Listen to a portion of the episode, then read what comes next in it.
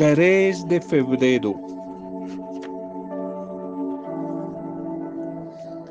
La gente sabe lo que verdaderamente eres por lo que ven de ti, no por lo que oyen los que verdaderamente te aman y te consideran amigo, cercanos a ti, no se dejan llevar por los chismes, no se dejan llevar por lo que oyen de ti, sino por lo que conocen de ti, por lo que saben lo que tú eres. Así que alumbre su luz delante de los hombres, para que ellos vean sus buenas obras y de esta manera glorifiquen al Padre que está en los cielos. La gente sabe lo que eres por lo que ven, por lo que te conocen, no por lo que simplemente oyen rumores, chismes acerca de tu vida. Buenas. Saludo, una bendición y bienvenida, acogida a cada uno de ustedes, a sus vidas, mujeres, hombres. Un saludo, una bendición a sus familias salud y bendición, mis mejores deseos a sus grupos, a sus comunidades, bendiciones y nuestra oración por todos los que están atravesando situaciones difíciles por estos días. Nuestra oración de intercesión, pidiendo para ustedes y pidiendo para todos la fuerza, el ánimo, la luz, la sabiduría del Espíritu del Señor resucitado, para que nos motive, para que nos regale sabiduría, nos abra puertas de bendición. Intercesión por todos los que están viviendo momentos duros, ya sea a causa de la enfermedad, a causa de esta pandemia, de la crisis económica, del desempleo, de la tristeza, de la soledad. No importa, cualquiera que sea la dificultad que quizás estés atravesando por estos días, nuestra oración. Oramos, oramos, clamamos a Dios unos por otros.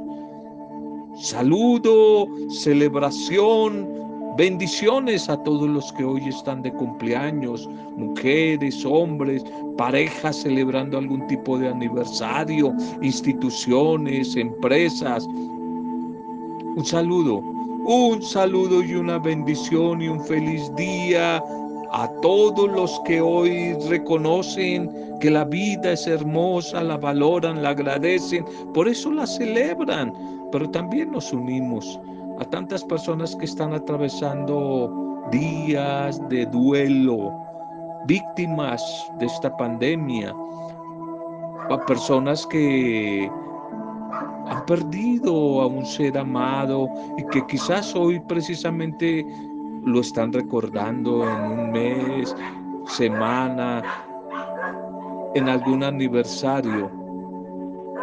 Hoy oramos también por ellos, junto a ellos, pidiendo la fuerza, pidiendo la motivación del Espíritu del Señor que llene de fortaleza y de esperanza sus vidas. Y hoy recordamos a todos ellos que se nos adelantaron en el camino de regreso a la casa del Padre. Nos unimos a sus familias, a sus amigos, hoy para celebrar esas diferentes acontecimientos, estas diferentes celebraciones. Un saludo a cada persona que quizás desde la distancia no nos conocemos, no tenemos la bendición de conocernos. Personas a donde llega la palabra del Señor a través de cualquier medio, quizás a través de este audio, te está llegando a ti en una parte distante el mensaje, un saludo, una acogida para ti y nuestra oración por tu vida, por tu familia, desde la distancia para que nuestro buen Dios, Él es bueno, Él es bueno aunque muchos lo duden, aunque muchos digan que no, Él es bueno, quiere y tiene lo mejor para tu vida. Ánimo, ánimo, que ojalá a través de este encuentro salgas tú animado, animado, fortalecido y lleno de esperanza.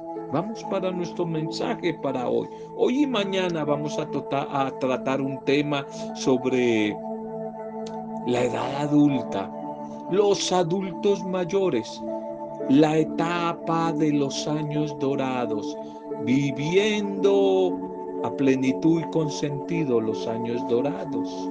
Hoy quizás la primera parte, titulemos esta primera parte de los años dorados. El tiempo vuela. El tiempo vuela, se ha dicho, lo hemos dicho y se repite por todo lado. El tiempo vuela. Salmo 90, 12, Salmo 90, 12. Enséñanos a contar de tal modo nuestros días, Señor, que traigamos al corazón sabiduría. Enséñanos a contar, Señor, nuestros días, de tal manera que traigamos al corazón, al pasar los años, sabiduría. El tiempo vuela.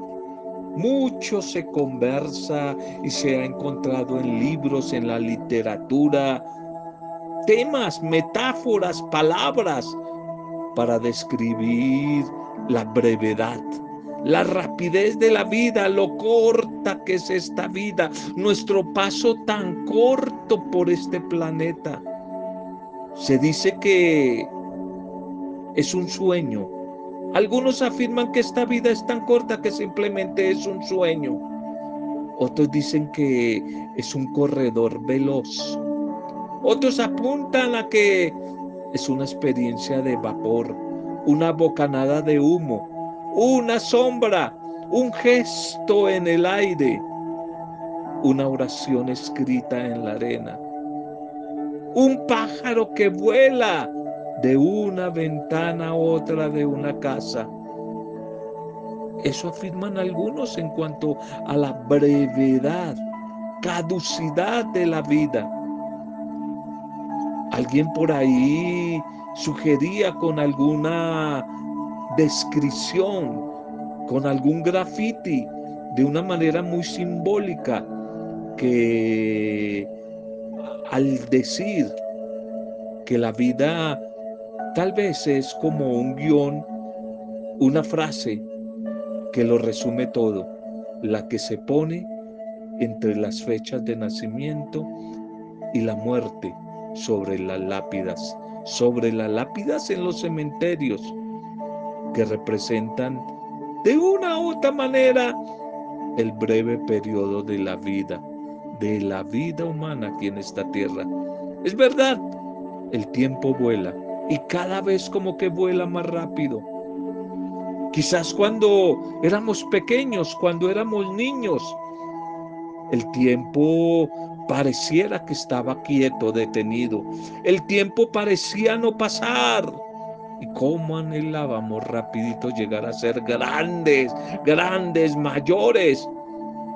Pero a medida que poco a poco nos vamos acercando al final de nuestra existencia, al desenlace final de nuestra vida, el tiempo se está moviendo con mayor rapidez. Notamos que el tiempo ahora no alcanza y que se mueven con mayor rapidez. Ya algunos llegan a decir que para qué desbaratar el pesebre y el árbol de Navidad. Es mejor dejarlo ahí porque ya rapidito otra vez ya febrero, pero pronto otra vez ya diciembre. Definitivamente el tiempo vuela, el tiempo se mueve cada vez con mayor rapidez, quizás como el agua que se escurre por un desagüe. En la niñez, cuando pequeños, medíamos nuestra edad en cosas pequeñas, en pequeños incrementos en pequeños sueños. Tengo seis años y medio, solíamos decir. Pues El gran sueño era el hacernos mayor, que parecía que tardaba muchísimo y cómo anhelábamos, con qué ilusión. Soñábamos ser adultos. Es más, hasta muchos de niños fingíamos tener más años. Era tanta la ansiedad y el deseo por ser mayores que sucedía lo contrario. Fingíamos y decíamos que éramos, teníamos más años de los que verdaderamente gozábamos. Ahora no tenemos tiempo para esos sueños, esas ideas infantiles. Ahora lo contrario, quisiéramos negar los años. Ahora lo contrario, quisiéramos disimular los años, quitar años, quitar años a nuestra vida. No tenemos tiempo ya para esos sueños, anhelos infantiles. ¿Quién afirma tener 60 años, 70 años, 80 años y medio hoy? Nadie queremos tenerlos. Pero bueno, es una bendición y es bueno reconocer, ponderar, ser conscientes de la brevedad de la vida. De vez en cuando hay que hacer ese análisis. De vez en cuando hay que ponernos a pensar que la vida es demasiado corta como para amargárnosla, para seguirla amargando y amargarle la vida a los demás. La vida es tan demasiado corta para no agradecerla, para no disfrutarla, para no compartirla con los demás. La vida es demasiado corta como para vivirla tan desordenadamente, como para tratarla tan descuidadamente. El orante del Salmo 90, después de describir la brevedad de la vida, quizás el orante es Moisés, ora pidiendo al Señor que nos enseñe a contar de tal modo nuestros días día a día, para que no negando, sino reconociendo esos años, los disfrutemos, que traigamos al corazón sabiduría. Y corazón en la Biblia es mente, pensamientos y sentimientos. Que no se nos olvide que tenemos esos años pero que los disfrutemos. Y quizás para sacar el máximo provecho a nuestra existencia humana, terrena, debemos, debemos reconocer la presencia de Dios y debemos entregarnos a Él. Debemos buscar una comunión, buscar vivir en su amor, buscar vivir una experiencia de fe con Él, buscar encontrar su voluntad, buscar descubrir sus promesas, su palabra, quizás como dice por allí el apóstol Pedro, primera de Pedro 4.2, primera de Pedro 4.2, buscar entregarnos confiados, aún desde nuestra ancianidad, a la voluntad de Dios. Esto lo podemos hacer Incluso cuando el tiempo ya definitivamente no se puede detener. Cuando vemos que día a día nos estamos acercando al desenlace final de nuestra existencia, que es partir. Partir, regresar a la casa del Padre. Estamos hoy llamados a no dejar que pasen malos días, sino que Busquemos, sigamos buscando ese camino de regreso a la casa del Padre, buscando renovar nuestra amistad con Dios. Y si nunca hemos tenido una amistad, una comunión con Dios, no importa los años que tú tengas, no importa los años que tengamos, vale la pena, vale la pena. Si aspiramos a, la, a lo eterno, es importante el hoy, no desaproveches el hoy. Hoy es la oportunidad para que te acerques a Dios desde la edad que tú tienes. Te acercas, acércate a Dios. Nunca es demasiado tarde para buscarle, para entregarnos totalmente a Él. Nunca es demasiado tarde para abrirle nuestro corazón, para reconciliarnos con Dios. No te limites, no te contentes, no te limites a contar tus días. Haz que tus días cuenten. Haz que tus días cuenten. No le sigas agregando días a tu vida.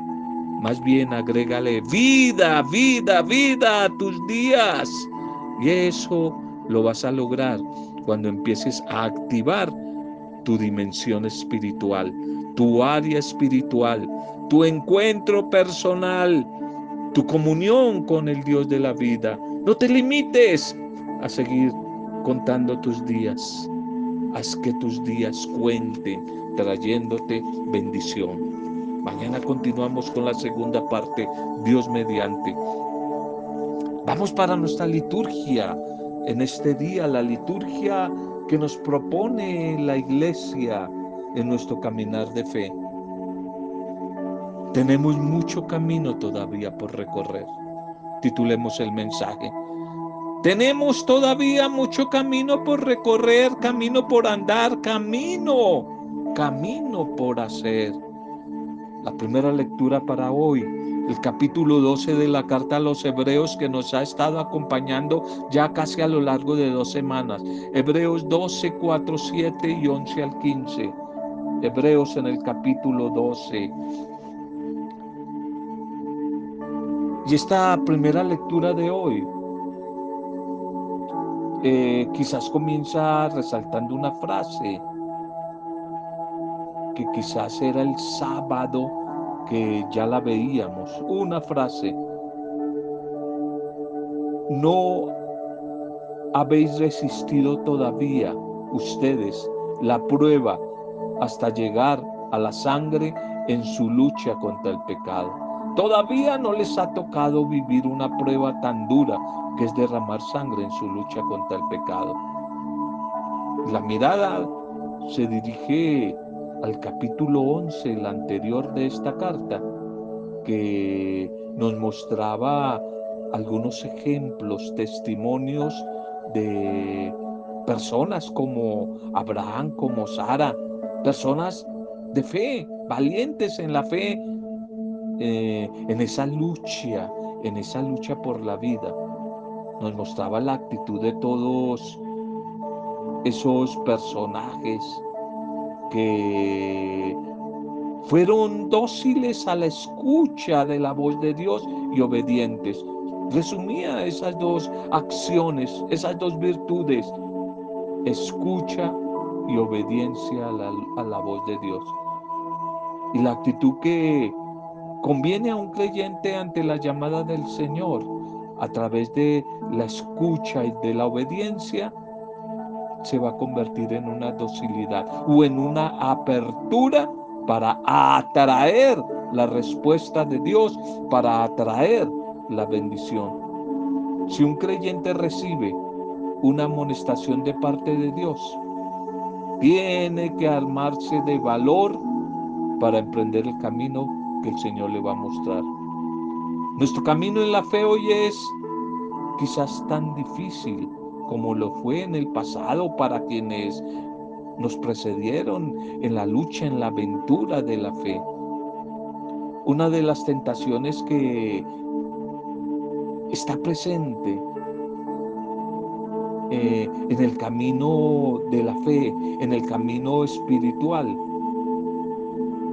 es el adormecimiento a esa palabra. Por eso la palabra de hoy quiere como despertarnos de ese largo letargo, despertar nuestra conciencia de todo aquello que la tiene acobardada, acomplejada, adormilada y ponernos en camino, haciendo luz en las sombras, en la oscuridad que a veces nos acompaña y llenándonos de una fuerza en medio de nuestras debilidades. El Señor reprende y corrige a los que Él ama, va a decir hoy el autor de esta carta a los hebreos. Las correcciones por parte de Dios son una muestra de su amor. Solamente el que verdaderamente ama es el que corrige. Un padre que ama no malcría, no alcahuetea. El verdadero amor lleva a corregir, lleva a educar. El verdadero amor es educativo, es correctivo. El mensaje de esta carta nos quiere ayudar a afianzarnos en nuestra fidelidad al proyecto, al camino, a la propuesta que Dios día a día nos está mostrando. No somos los que más mérito tenemos. Tú y yo no somos las mejores personas. Muchos otros creyentes nos han dado sopa y seco, nos han dado tanto en el pasado como hoy ejemplo de las pruebas, de cómo enfrentar los problemas. Así que dejemos de quejarnos tanto de que mis problemas, que soy el único que sufro. Hay gente que sufre peor que tú y yo. Hay gente que le ha tocado derramar, pero físicamente, de verdad, sangre, sangre en su camino de fe. Las pruebas que encontramos en la vida diaria nos van a ayudar más adelante a madurar, nos van a ayudar a, llegar a la sabiduría. Aquí en esta carta esas pruebas son interpretadas como un signo del amor correctivo de Dios, como una corrección, como una educación de Dios. Cuando nos suceden dificultades, ahí Dios nos está enseñando. Quizá lo cual entra a moverse en una pedagogía sabia que la que tiene nuestro Padre Dios con todos los, sus hijos, el amor se convierte en sabiduría y la sabiduría se convierte en pedagogía para saber corregir y saber educar. No basta simplemente con corregir, sino saber corregir, tener pedagogía para educar. Se trata de tal manera de ir creciendo en la firmeza, de ir creciendo en la fe. Va a decir ahí el autor, se trata de que en firmeza se vayan fortaleciendo las manos débiles y se vayan robusteciendo las rodillas vacilantes y caminen por una senda llana. Manos, rodillas y pies. Manos, rodillas y pies se vayan fortaleciendo. Bien, nos podíamos preguntar hasta qué punto es firme nuestra fe hoy ante las pruebas, la tuya y la mía, la de la iglesia, la, de las comunidades. ¿Hasta qué punto cuando nos llega la época mala, cuando nos llegan las pruebas, somos firmes, fieles? A veces creemos ser los primeros y los únicos que sufrimos en este mundo que quizás los esfuerzos y los sufrimientos de los otros no los vemos. Mientras que mucha gente sigue batallando, como tú y yo, algunos con menos, otros con más pruebas, más problemas que los que podemos tener nosotros. Las pruebas de la vida las tendríamos que aceptar con esa actitud que hoy la carta a los hebreos quiere invitar a la comunidad, quiere invitar a, a los oyentes de la palabra, como tú y yo, a todas esas personas. Pruebas que son venidas de la mano de Dios con un objetivo, bendecir, que maduremos, que aprendamos y que esas pruebas nos lleven a buscar el rostro de Dios, si los problemas y las pruebas no nos acercan a Dios, no sirvieron para nada. Ya lo hemos dicho, si este largo año de confinamiento, de pandemia, de COVID, no nos acerca más a Dios y desde Dios empezar a reconocer errores que hemos cometido y a corregirlos, no sirvió de nada. No sirvió de nada. Aunque no hace falta que siempre interpretemos que Dios es el que envía los males, que Dios es el que nos envía las pruebas, o que busquemos culpables, le echemos la culpa a los demás de los problemas que nos llegan. Pero sea lo que sea, Dios quiere que aprovechemos tanto lo bueno, pero especialmente lo malo que nos acontece en la vida, que lo aprovechemos para nuestro crecimiento, para madurar humanamente, emocionalmente, pero en el camino de la fe, en el camino de la espiritualidad. Como lo veíamos en la historia del pueblo allí en el Antiguo Testamento, en Israel, Dios lo corrige, Dios lo reprende para mostrarle su amor y desde su amor quiere que a través de esas pruebas el pueblo madure. También a ti hoy a mí. Las pruebas nos ayudan a dar como más consistencia, berraquera, temple a nuestra fe, a nuestro camino espiritual, a madurar en ese camino, en el camino del amor, el verdadero amor. Pasa por purificación, pasa por las pruebas, y si fue verdaderamente un sentimiento fuerte, lo importante es lo que quede después de esa prueba. El amor como la amistad, como la fidelidad, no se sabe si es firme hasta que supera positivamente los obstáculos que se encuentran en el camino. Ese es el verdadero amor. Si existía antes, aún las pruebas no lo pueden acabar. Va a decir por allí el poeta, el poeta del Cantar de los Cantares por el capítulo 8. Ni siquiera las muchas aguas podrán ahogar el verdadero amor. Ni siquiera las muchas aguas van a poder ahogar el verdadero amor. El verdadero amor es el que al final queda después de las pruebas. Si no quedó, no hubo amor. No hubo amor. Quizás era un sentimiento mentiroso que se quería parecer al amor, pero no era amor. Viene el Evangelio para hoy. Vamos al Evangelio para hoy. Marcos capítulo 6, 1, 6. Marcos 6, 1, 6. No desprecian a un profeta más que en su casa no desprecian a un profeta más que en su tierra. O en otras palabras, ningún profeta es bien aceptado en su casa, en su tierra.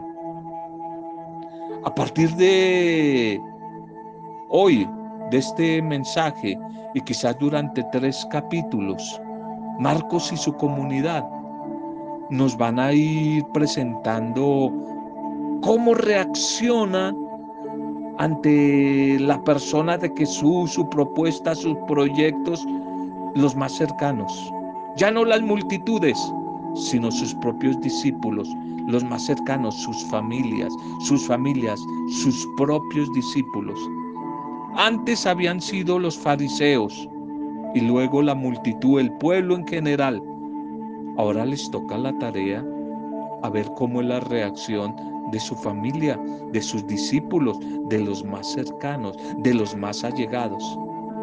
De nuevo se ve que Jesús no va a tener demasiado éxito entre sus familiares, entre sus vecinos, entre sus parientes, allí en Nazaret, su tierra. Allí en Nazaret su barrio, allí en Nazaret su pueblo, allí en Nazaret su vereda, allí en Nazaret.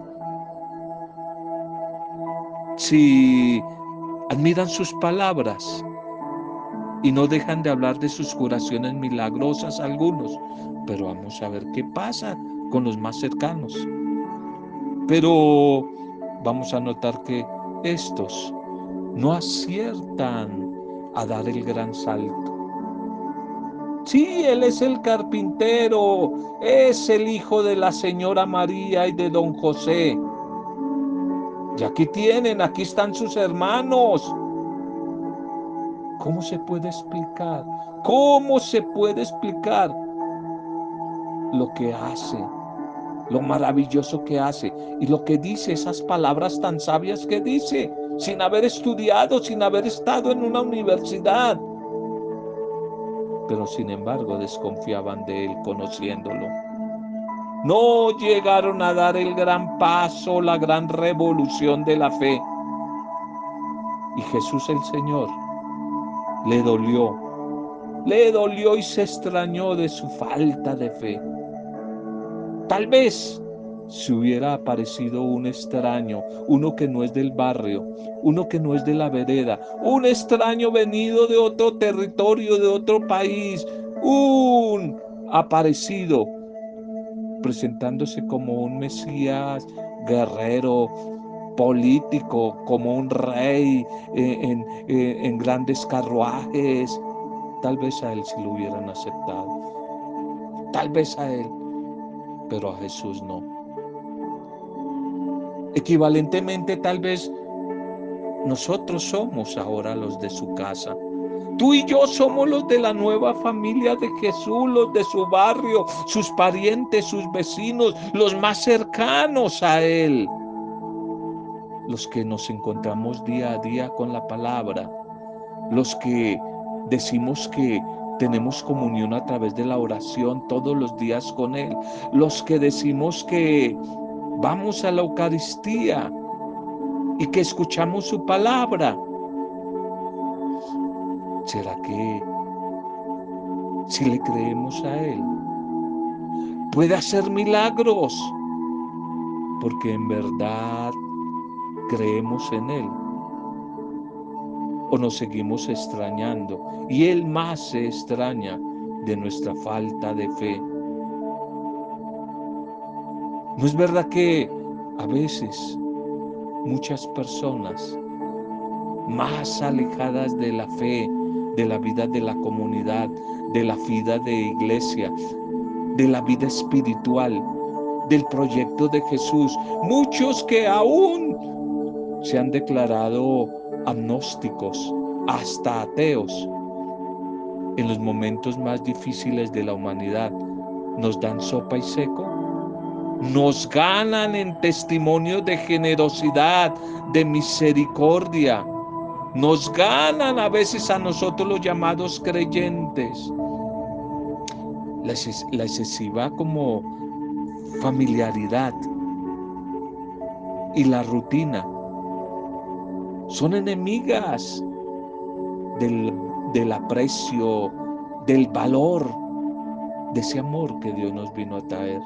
A veces nos impiden reconocer la voz de Dios, en los mil pequeños detalles y signos normales, sencillos, cotidianos del día a día, su presencia no espectacular como algunos quisieran, entre rayos y centellas, sino de las cosas más sencillas, cotidianas, ordinarias de la vida, pero que no nos atrevemos a descubrirlas en los acontecimientos, en la naturaleza, en los ejemplos sencillos, de las personas que conviven con nosotros.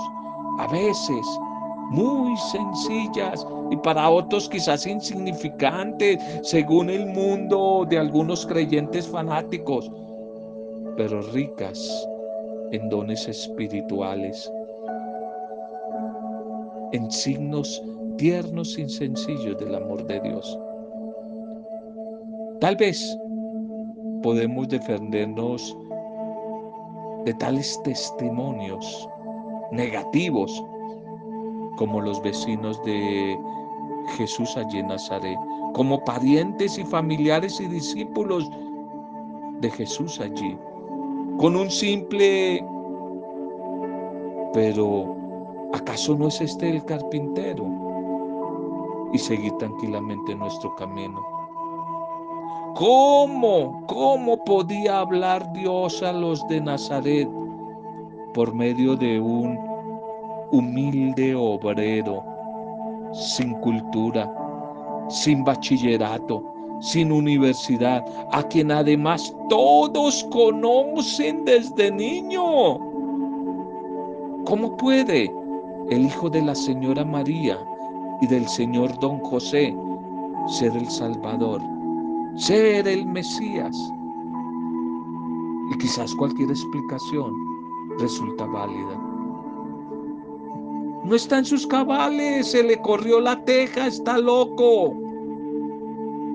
Algotos decían, es que es un mensajero del diablo, es un cómplice del diablo, es un fanático religioso. Y no lo aceptaron a él, y no aceptaron su mensaje, y no aceptaron su propuesta. No la aceptaron, no la aceptaron, porque resultaba demasiado incómoda, exigente. Sencillamente, no cabía en su mentalidad de esa época.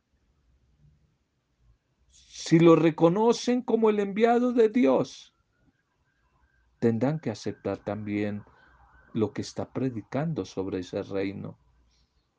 Un, reino lleno de novedad y de compromiso. El domingo en el Evangelio nos decía que si se diferenciaba de los otros maestros, rabís, porque enseñaba con autoridad. Tenía autoridad y la autoridad, la clave de su autoridad era su estilo propio, peculiar de vida, particular de vida, su estilo propio de vida, la santidad. Ese era esa era la clave, esa era la clave de su, de su autoridad. El Señor Jesús va a su tierra con deseos de enseñar el reino de Dios, pero sus paisanos le responden con una actitud contraria. Es cierto que siempre Dios es quien toma la iniciativa, nos busca, como en tiempos de Jesús. Hoy te busca a ti, me busca a mí para enseñarnos. Y a veces, por esas dudas, nos perdemos de grandes enseñanzas que van a traer a nuestra vida bendiciones, cambio de vida, felicidad. Porque a veces estamos tan ocupados en la vida, que no tenemos tiempo para Él, espacio para Él, o estamos tan ocupados en llenar nuestras propias expectativas y sueños que son otros. Con frecuencia nos pasa que a los paisanos de Jesús, hoy nosotros, recibimos con mayor o menor provecho las enseñanzas de otros las otras propuestas de los ídolos, los ídolos modernos de hoy, que nos mueven nuestros sentimientos. A ellos sí les prestamos atención, a esos ídolos del poder, a los ídolos cantantes famosos de hoy, actores, actrices, futbolistas, politiqueros de hoy, a eso sí les salimos rapidito al encuentro y les prestamos atención. Esto pasa, esto pasa y sigue pasando, no solamente en el ayer, sino en nuestra sociedad de hoy, que prestamos oídos a muchas voces, muchas voces extrañas, pero a la voz del pastor del verdadero pastor, la seguimos rechazando. Preguntémonos, ¿será que nos contentamos con el modo como actualmente vivimos nuestra fe? ¿Somos capaces de aprender de todas las personas que el Señor pone en nuestro camino? ¿O más bien ponemos barreras de algún tipo que nos impiden aprender a entrar en un contacto personal con el buen Dios? Preguntémonos en nuestro proyecto de vida. Confiamos en, en, la gracia, en la acción salvadora de Dios, en los talentos y capacidades que Él nos ha dado. ¿A qué punto, en qué nivel está nuestra fe? ¿En qué nivel está nuestra fe? Oremos, oremos, Padre amado, Padre misericordioso. Te damos gracias por el mensaje de hoy y te pedimos que nos regale la luz de tu espíritu, la fuerza de tu espíritu, para que a través de él podamos crecer en la fe. para poder llegar a ser Padre como tu Hijo Jesús. Un profeta, un profeta nuevo para un mundo nuevo. Señor, que la palabra que hoy hemos recibido se convierta en bendición, se convierta en una oportunidad de crecimiento, de crecimiento en nuestra vida de fe. Ayúdanos, Señor, a permanecer fieles a tu llamado. Ayúdanos a descubrirte en el camino de esta vida humana que a veces es tan compleja. Ayúdanos y recuérdanos que tú nos has dotado de la capacidad, de la sabiduría para saberte descubrir y encontrar y conocer y descubrir en tu amor. Fortalécenos con tu Espíritu Santo y danos la serenidad, la prudencia, la sabiduría para enfrentar y lidiar con las problemáticas del día a día que se nos presentan en nuestro caminar. Ayúdanos, Señor,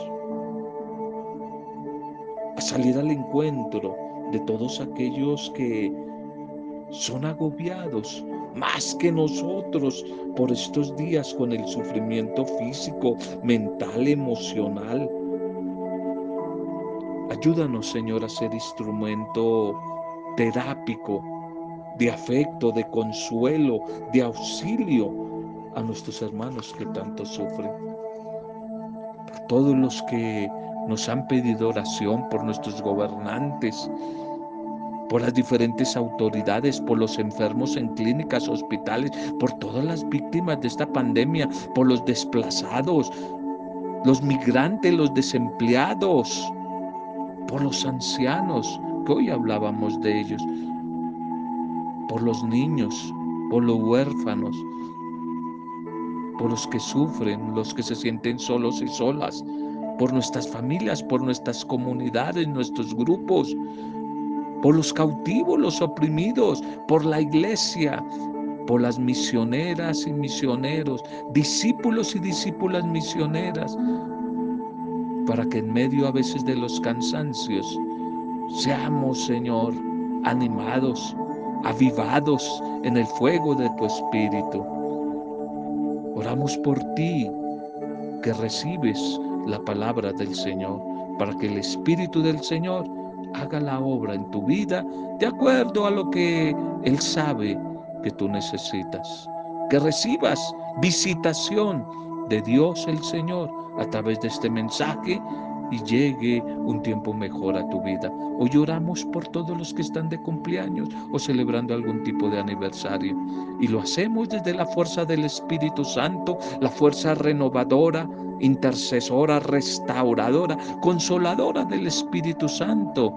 Para gloria, alabanzas, adoración tuya, Padre Dios en el nombre de Jesús el Señor, en el nombre de Jesucristo el Señor, en compañía de María, la discípula perfecta, nuestra buena madre. En el nombre de Jesús, en alabanza y con acción de gracias, hemos compartido el mensaje de hoy. Amén. Roberto Samudio de día a día con la palabra.